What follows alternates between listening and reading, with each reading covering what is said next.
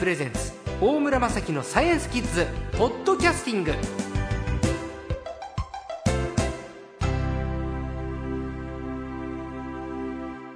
さあ今週の最高は前回に続きまして株式会社ユーグレナの鈴木健吾さんです。こんにちは。こんにちは。鈴木さんは株式会社ユーグレナ。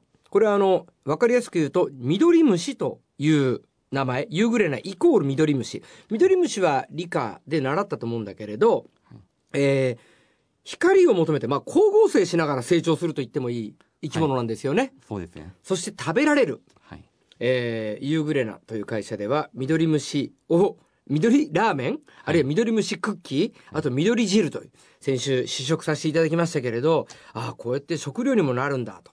で緑虫が、えー繁殖すればするほど地球温暖化が歯止めがかかるというこういう興味深いお話も伺いましたけれど今回は食料だけじゃなくてあるいは地球温暖化だけでなくて緑虫がエネルギー問題の解決にも役立つんじゃないかというはい。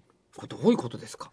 そうですね。あの、うん説明させていただきますと、はい緑虫の中には、その油を蓄える仕組みがあるので、はい。えーまあ、培養の方法によって、緑虫の育て方によって、えー油をたくさん細胞の中に蓄えさせることができると。髪の毛の4分の1の大きさの、はい。ちっちゃい微生物の緑虫は何？油も兼ね備えてるんですか？そうですね。油む油分があるってことですか？はい。へえはい。で、その油を取り出して、うん。えー生成すると、うん。おジェット機を飛ばすような、うんあー燃料であったり、ディーゼル車を動かすような燃料としてえー使えることが分かっているんですね。今燃料高いじゃないですかそうですね。お父さん方の課題ですよはい。この夏はガソリンが高くてあるいはあのオイル燃料が高くて軽油が高くて表で 出るの控える人も多かったと思いますよねはい。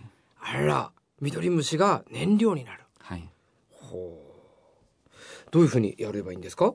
そうですね。うんあの、まあ、緑虫を、その、たくさん育ててですね、それを回収してきて、えーまあ、その、超音波などを使って、はい。えー細胞の中から、その油を取り出せるような形にして、はい。取り出したその油を生成すると。はい。うん。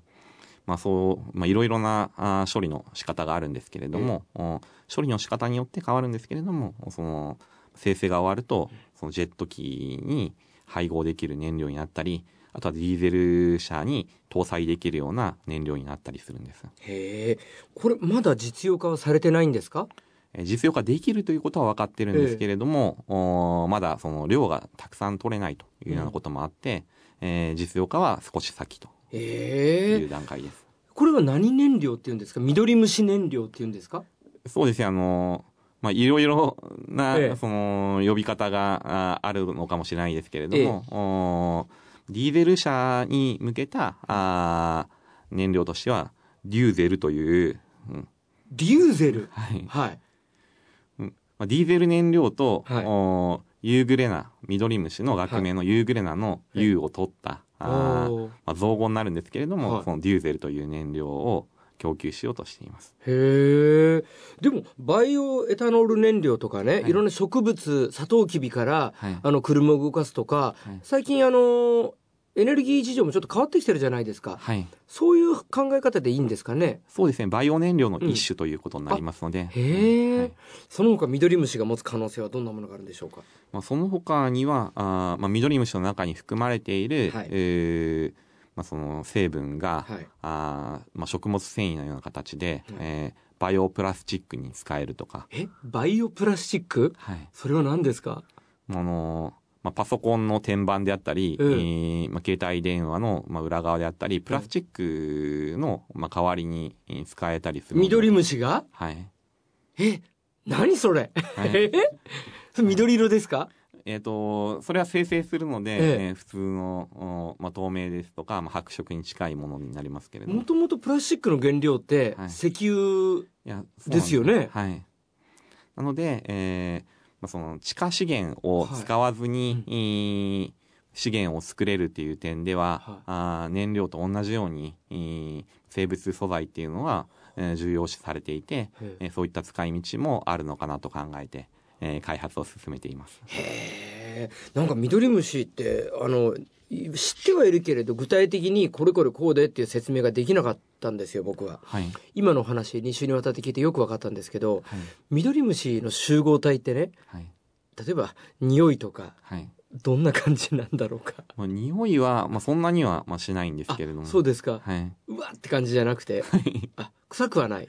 まあ、育て方によるかもしれないですけれども、ええうんその匂いがあまりしないような育て方もありますので、はあはい。ミドリムシが集合すると、この微妙に動いてるから音はしたりするんですか？いや、音は聞こえないです。聞こえない。はい。静かに暮らしてる。はい暮らしてる。ミドリムシはあると手でこうすくうこともできるんですか、まあ、あの、緑虫が入った液体ごとすくってしまうと。うんああまあ、やっぱり小さい生き物なので、ええ。手の隙間からこぼれてしまうので、えすくうのは難しいんですけれども。でも大体僕らってまあ鈴木さんも僕もね、まあ、はい。10歳以上の年の差はありますけれど、まあ、小学校の理科ぐらいでミドリムシってものを知るじゃないですか、はい。ミジンコミドリムシってはい。大、あとゾウリムシ。はい。この辺りって絶対基本的な微生物じゃないですか。そうですね。で今それを職業とされてるわけですよね、はい。やっぱりその辺は昔からこう理科に興味があったわけですか？そうですね。まあ、中学校の時には理科部に所属していてですね、えーまあ、ミジンコであったり、ええー微生物っていうのを飼ってたりもしましたので、まあ、そういったところがあー今につながってるのかなと思います。微生物飼ってた？はい。おう鈴木くん家で何かペット飼ってる？今はミジンコを飼ってます。え、はいミジンコなんかほとんど見えないじゃないですかはい。ミジンコはうん。よく目を凝らすと、その小さい、えー動きが見えるんですよ。ぴょんぴょんって飛んでる感じですか、はい。それ何を餌にしてあげたんですか？これはもう閉鎖生態系っていうことで、うん。えー瓶の中に、えーまあ、ミドリムシですとか、うんミジンコですとかそういったものをその入れてですね。へで、ーえー弱い光が当たるところに置いておくと餌をあげずに、え？ーすごい。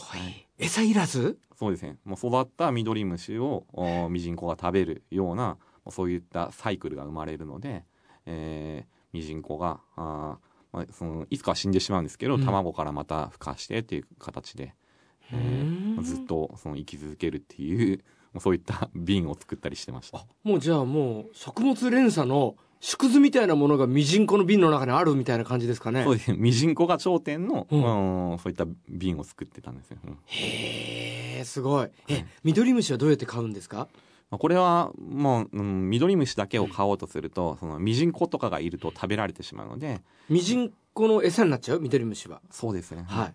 なので、えー大量に作るっていうのは難しいんですけれども、うんそのミジンコがあーいないミジンコが生きれない、えーそういった液体を調整してですねうん。えーそれで、えー、ミドリムシが居心地がいいえー状態を作って光を当てて育てるんですね。うん。ミドリムシはやっぱり外敵はやっぱり微生物でミジンコなどの微生物が外敵になるわけですか、はい、そうですね。うん。じゃあミドリムシが襲われない環境というのはミドリムシだけのこう空間みたいなものを提供してあげないと厳しい、そうですね。うん。ああ、自然の中でじゃあミドリムシは淘汰されちゃうわけですかね？そうですね。なかなか優先種、うんうんミドリムシだけがあたくさん育っているっていう環境はうんあまりないんですけれども。はい、じゃあそこは石垣島に行くと培養している施設があるわけですね、そうですね。いやいつか行きたいなでも一般の方の見学はできないわけですねそうですね。いやちょっとミドリムシたかだか微生物だけれどちょっとロマンを感じましたねはい。場合によっては地球を救うはい。食べられる燃料になるプラスチックになるはい。地球温暖化に歯止めをかけてくれるというはい。あもう時間ですかわかりましたこれユーグレナの緑虫クッキーそれから緑虫の緑汁えーそして、あんあんというね、えー文京区本郷にあるラーメン屋さん、はいここで緑ラーメンという、はいね、出しているということです。えーますますじゃあご活躍をしてください。